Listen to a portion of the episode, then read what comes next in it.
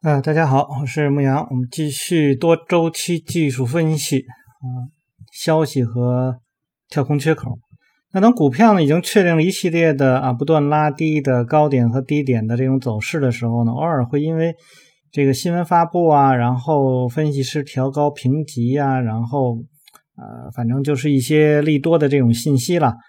呃，然后呢会出现一些突然的跳空走高的这样的走势。那要知道，下降趋势中这类突发的反弹呢，有时候会诱使啊最具纪律纪律性的交易者呢进场做多，但通常的结局呢是今天还满怀希望的买家成了明日被套的恐慌卖家，他们发现早已经有卖盘守候多时啊，那个只在这个时候变现的机会出现，呃，是这样的，就是。我们一般去看，呃，这个这个走势的话，如果它是一个下降趋势，一般来说，在特征没有发生转变的时候，呃，不管它有什么样的一些信息啊，都不去参与啊。这个是我和大家要分享的一个点，就是除非它的走势有特征上的转变啊，那或者说。呃，我们已经看到了它比整个市场强，然后比呃，就是这种这种下跌趋势已经发生转变，然后已经有啊向上转向的这样的动作的时候，然后才有呃一些利多的信息。那当然，这种利多的信息最好呢是呃实打实的啊那种，而不是说一些新闻上的一些事情啊，那么来。做出的这样的一种这种这种反应，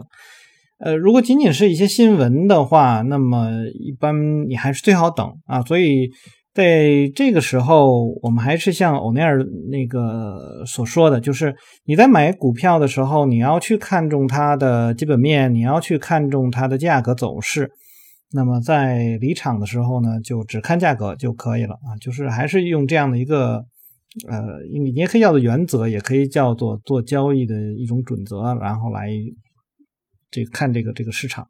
说你不要相信这个下降趋势中的跳空缺口，因为他们有着令人生厌的反转倾向。相反呢，密切关注短是这个短期时间周期呢，当反弹挫败时呢，去寻找一些做空的机会。所以在这个图六点三当中呢，出现了这样的走势的话。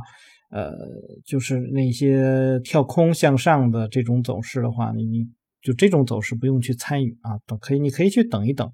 啊。即便说我们可以看到，在这张图的右边这个这个图当中，实际上第一个画圆圈的地方还出现那是所谓的倒型反转。那一般来说，倒型反转通常我们会认为它是一个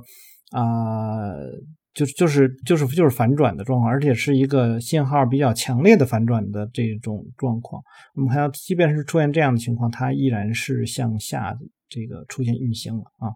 好，那么尽管呢有些自相矛盾，但常常是利空消息在股票下跌中诱发短线强势。那在股票呢莫名其妙持续下。跌了几天之后呢，利空消息公布，通常那些消息不灵通的多头买家呢，会啊这个下意识的卖出，因为他们发现公司基本面并不如他们之前研究那样美妙。那在技术指标弱势的股票，由于利空消息出现啊跳低缺口的时候呢，呃预料到股价会跌的这个空头卖方呢，常常会利用这样的小规模的恐慌带来的变现机会进行这个回购平仓部分啊，如果不是全。部啊，那么就是空头仓位。当利空消息暴露了那些不够坚定的多头，他们卖出的股票会被有备而来的空头回购，以锁定部分利润。或者被更为坚定的多头打这个买入，并且呢打算长期持有下去。大多数的价值投资者呢，有时也会啊借公司利空消息的这个发布为契机呢开始吸筹，但这时买入的股票常常呢是往后啊这个更大规模仓位中的很小一部分，这个是很重要的，就是它是很小一部分，然后它后面可能有很长的一个时间，然后来进行吸筹啊。那么呃还是那句话，就是。对于学习微客服方法的交易者来讲，千万不要因为啊前面你可能刚刚看见特性出现一些转变，然后你已经判断出它是一个吸筹区，然后就进场啊开始交易啊，千万不要一这样，尤其在这种呃周期性比较大的，比如说日线上或周线上你看到的时候，你就马上就进场，因为呃可能会要等很长时间啊。我们再次提示，就是它你要等的时间可能会几周啊，或者几个季度，也可能会有几年啊，这个我们不能排除，所以。呃，不要把自己的资金套在里面。那你其实更多的是要等到啊，真正的啊，这个这种这个这个这个强势或者说需求进来了以后，你再跟着去操作不晚。那么在欧奈尔这派里面有一个就说呢是啊，应该叫做叫做叫做什么呢？就是呃慢慢一点，紧跟上，好像是这么说的。就是说，当你看到市场出现这个转向的时候，你你多观察观察。但是呢，一旦确认了那个转向的时候，你要马上跟上那个趋势啊。好，那么他说，我想再次强调，下降趋势当中使用市盈率啊、现金流啊、其他基本指标呢，这些呢都是有危害的，就是这种基本面的一些东西，在下降趋势当中，心怀希望会诱使市场参与者把他们这些传统的估值工具拿来啊，作为他们建立多头仓位的理由。但是呢，只有价格才能带来回报，持续下跌的价格所传递的信息呢，就是不要去买。那么在熊市市场当中，这些估值工具会远远跌破大多数人的期望值，然后又恢复至啊超。出均值价格呢是，呃价值的唯一啊客观衡量标准。那么当认知发生这个变化的时候，价格和估值呢也会啊变化。那另一个诱惑呢是买入一只股票，只是因为觉得它跌太多。这种想法呢就是建立在期盼卖方啊幡然啊醒悟，意识到股票价格基础上，他们不会的。当市场参与者为情绪所左右的时候。逻辑和道理呢都不会抛之脑后。要知道，下降趋势中的股票恰恰会在最不合时宜、下跌最惨重的时候，让情绪控制住这些没能在第一时间跑掉的交易者。当缺乏市场需求的时候呢，股票呢永远不会跌得太多。那下跌接近尽头了吗？当。呃，下跌接近尾声的时候啊，又又会看见啊一些强劲的反弹。那这些上冲呢可能会相当猛烈，但通常呢比较短暂。原因是他们是空头回购平仓的一种使然，而不是真正的长线多头来吸筹啊。那么出现这种情况的时候，你可以开始关注这个市场了啊。这个时候你是可以关注市场了，因为什么？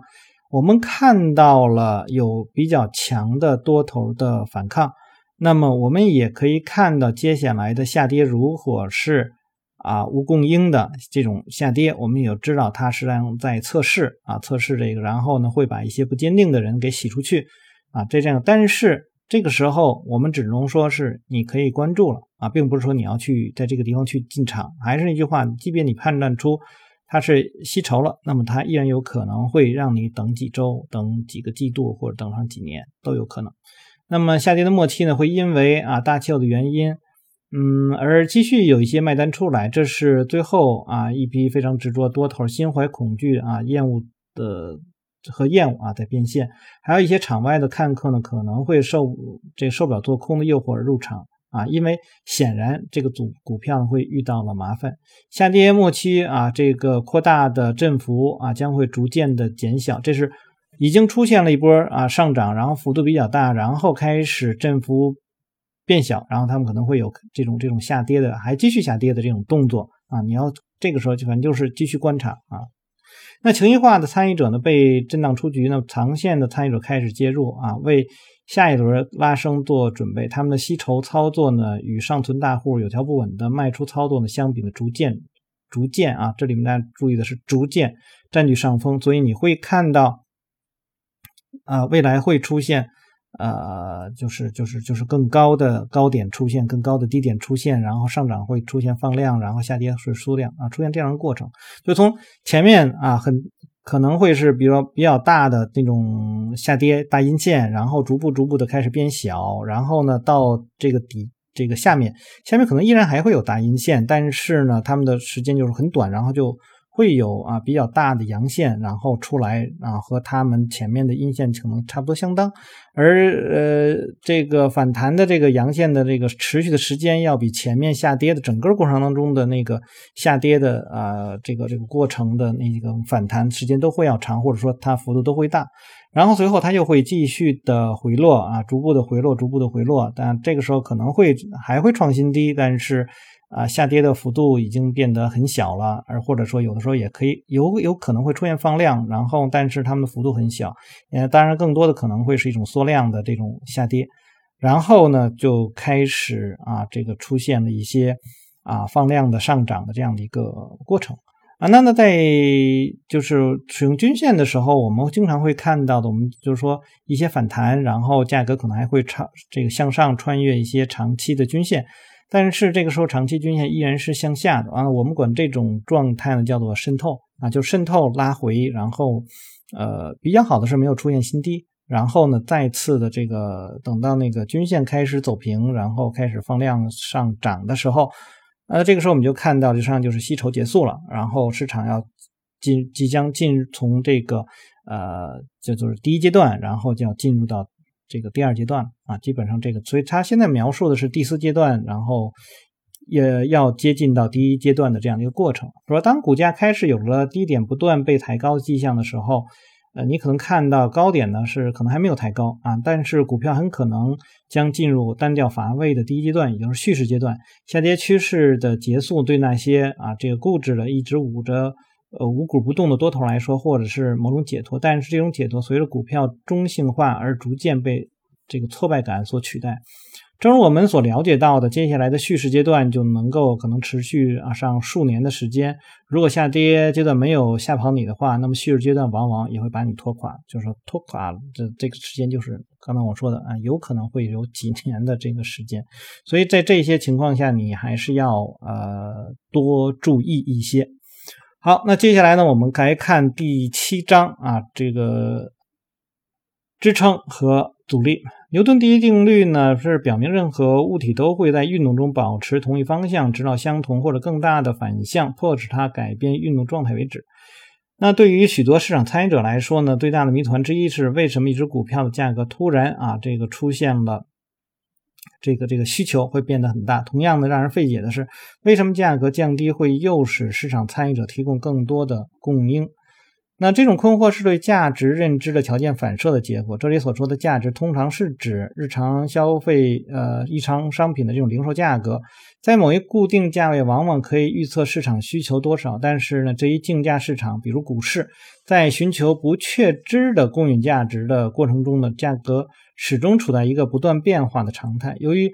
这个股票价格，呃，股票参与者和投资者的买卖决定受到无数因素的影响。那在各个价位上都存在着非弹性的供给和需求，这导致呢股票呢很少处在一个真正的均衡状态。弹性呢是指当价格变动时啊供应量或者需求量的变化。股票向上突破某个技术阻力位时，那需求常常会增加，那供应呢会减弱。那在呃这其中的原因呢非常简单，卖方意识到他们所持有的股票正在受到更为积极主动的买方的需求。那这种需求供需之间啊，这种转换导致股票呢走高攀升啊，至一个能够满足啊这个增加的需求的有效价位。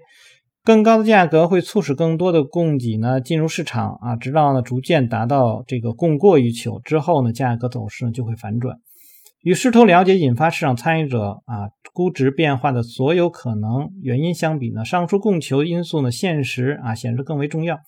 经过盘整后形成的有助于实现供求平衡的价格水平呢，被称之为啊这个支撑位或者是阻力位。当价格确实达到了一个供给和需求数量相当啊方向相反的水平时，就会导致股价在一定时期内呢暂时维持不变。那这种呢横向的运动时期呢是股价周期性变化的这个例外情况。以下呢是理解支撑和阻力的一个最简单的例子。那一个球呢直接抛到抛出去了啊，向上天上抛出去，皮球会一直向上运动，直到重力超过球向上的这个力量。那么在弧形运动轨迹的顶部，皮球似乎受到了阻力，而啊这个短暂的停下来，然后继续回落到地面。呃，皮球在空中悬浮的这一短暂时间呢，非常类似一只股票的转折点啊，即使所谓啊，即所谓让人难以琢磨的顶部。多少人曾试图在这个位置卖出他们的股票，或者是建立空头仓位？当皮球啊这个猛地回到地面，重力作用让它呢一直加速到接触地面那个瞬间。初次撞击的时候会吸收了大量的这个下跌的能量，让啤酒短时啊找到了支撑，然后再弹起。啤酒在空中悬浮与地面接触时呢，对于考虑的呃这个抛球加速和重力发挥作用的整个循环这个而言呢是无关紧要的。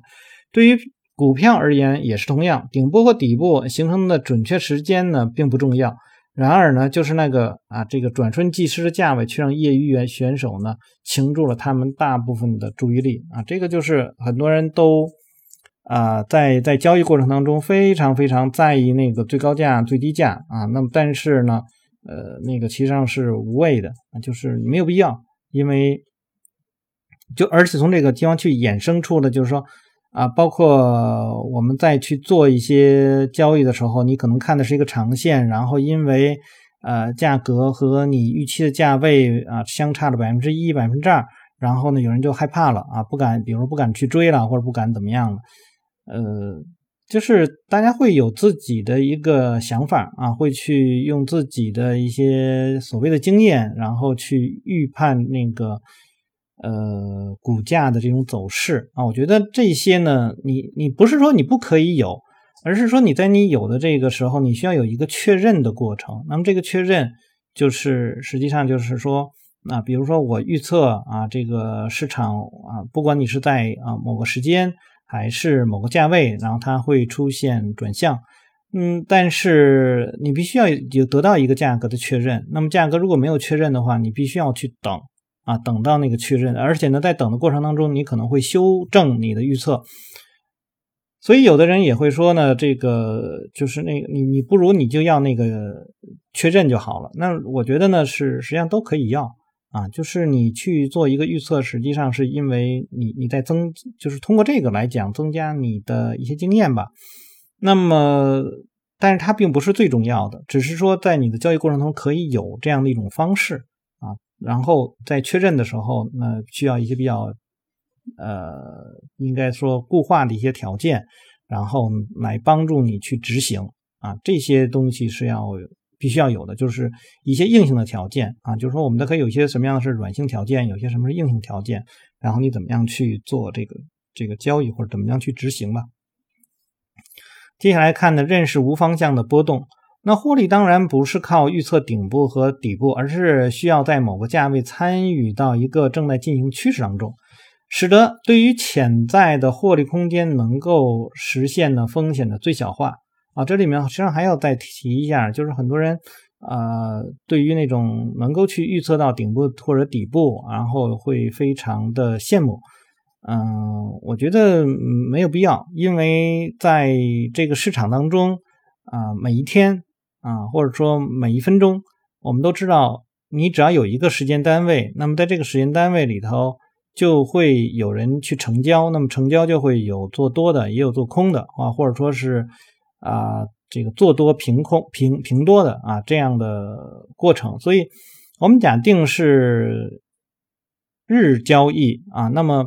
呃，在每天我们都有那个最高价啊，每天都有那个最低价。那实际上，在最高价能够去离场的人，以及在最低价能够入场的人啊，那他们实际上是很多的。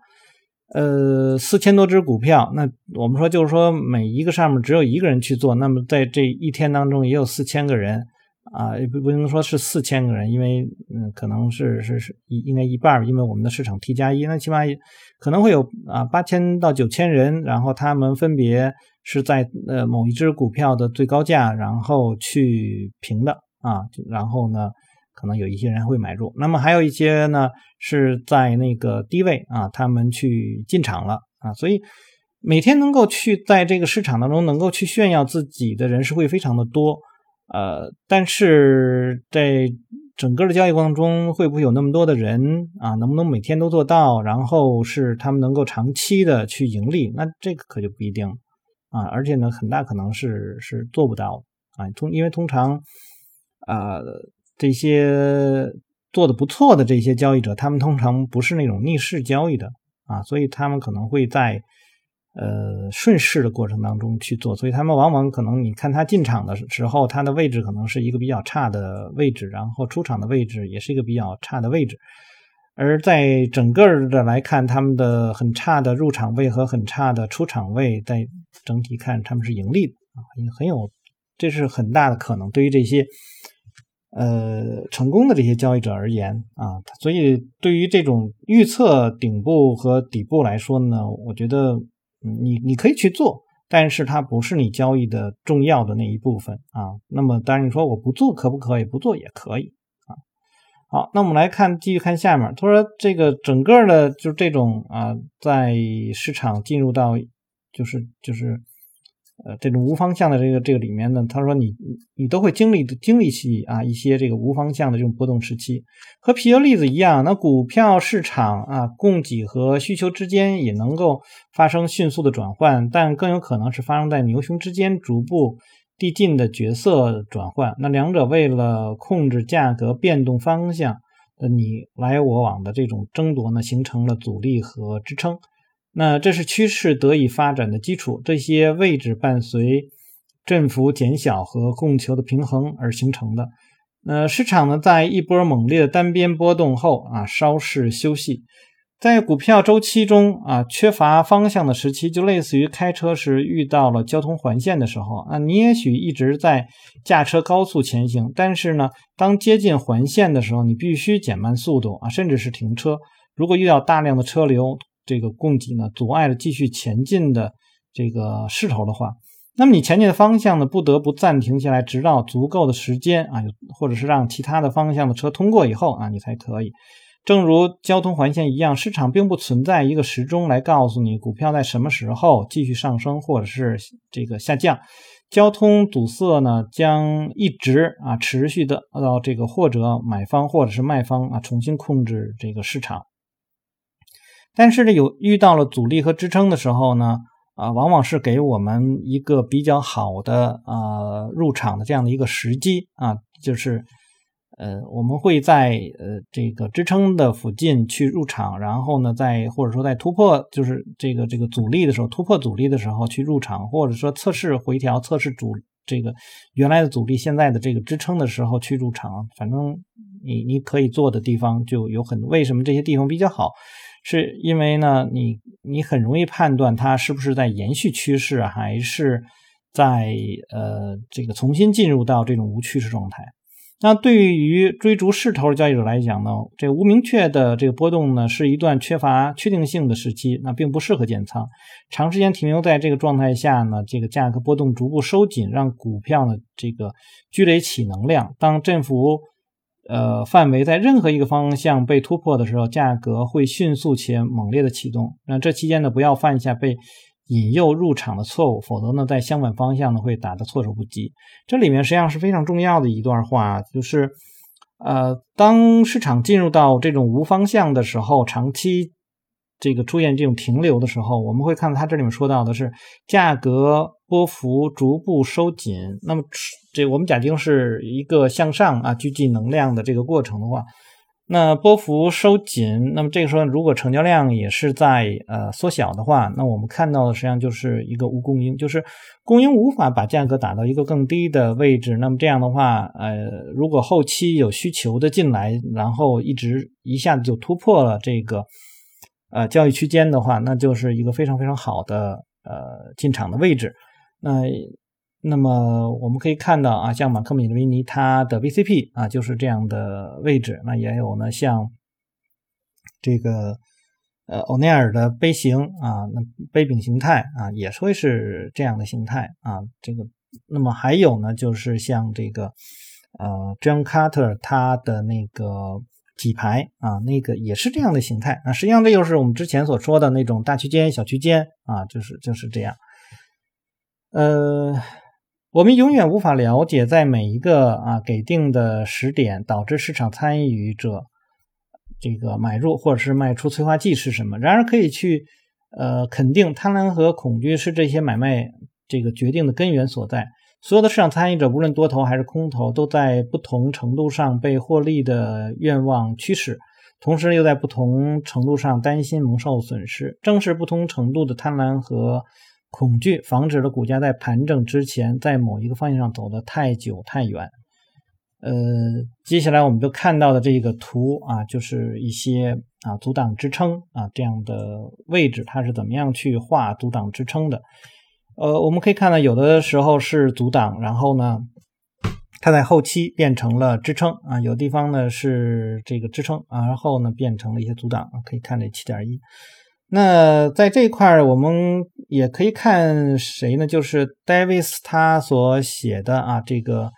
呃，下一个买卖点，或者说叫呃这个即将发生的交易啊，那那个都可以去看，因为他在这个画图这一块儿啊，还是做的挺不错的。然后在这些点上，我们可以看到一些这个冲高回落，或者是这个呃探底回升啊，或者说我们去英文它就可能就叫做这个 absolute 或者是 supreme 的这个这样的位置啊，就在这这些点上都可以去。呃，找到，然后呢，利用它们来进行交易。那支撑位和阻力位是牛熊为了趋势控制权而展开争夺的战场。一般而言呢，阻力因被因被动性卖出形成，那么被动性买入突破。呃，支撑呢是因被动性买入形成，被主动性突破啊，这个主动性卖出突破。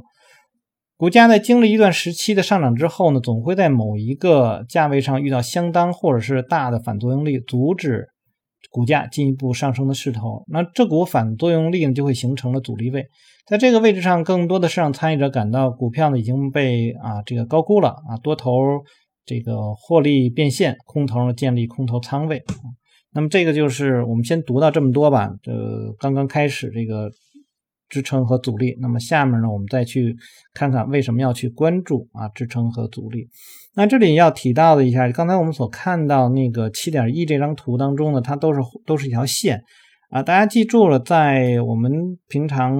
呃画图的时候，或者说你去看这个市场当中所画的那些很细很细的那些线，实际上它们都在市场中不存在的啊，更多的实际上它是一个区域啊，更多的是一个区域。呃，不要被这些单纯的这些细细这种很细很细的线所迷惑。你必须要看到的是，价格到了那个位置上，它的一些反应，呃，以及它反向的这种动作，到底是一个主动性的还是一种被动性的，以判断啊，这个突破到底是未来啊是是是一种成功的啊，或者高概率成功的，或者是这个这个更大可能是一种失败的。呃，大家可能听，如果有经常听我读书的话，我会非常反对大家去说什么所谓的啊真突破或者是假突破啊，因为在这市场中没有这样的东西出这个存在啊。为什么呢？因为呃，你你在你去入场的时候，没有没有办法去判定它到底是真突破还是假突破。我们只能说，呃，比如说突向上突破，然后放量，然后出现了一个大的阳线。那么它更有可能会是成功的啊，就是在你突破前，你去判断它是真假，实际上没有意义啊。这个这种预测，呃，给你带不来什么，呃，在在在盈利上面有有有更多的优势。但是呢，我们更多的是考虑到了突破以后，呃，它这个出现了反向运动，我们应该怎么样去处理啊？是再继续等一等呢，还是直接的这个平仓？那？这个是每个人可以去制定自己的那种交易的模式来定的，所以，呃，我经常会跟好多人说，呃，突破就是哪怕高一个跳动啊，或者说在股市当中高一分钱，它也是向上突破成功了啊。那么，呃，它也是它是也是是是突破，你也可以把它当做是真突破。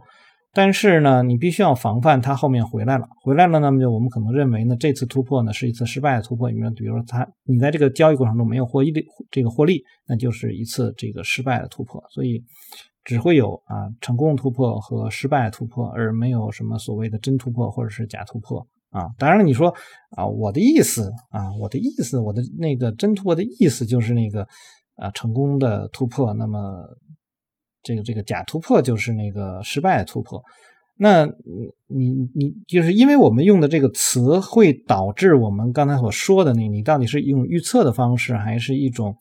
处理的方式来对待交易？那么这由于这个不同，那么会导致我们的行为会有不同。好，好，那我们就先读到这儿。大家如果喜欢我读书的话，希望呢订阅、分享、按赞以及关注弘扬交易。有什么要聊的，也可以在下面留言。我们下次再见。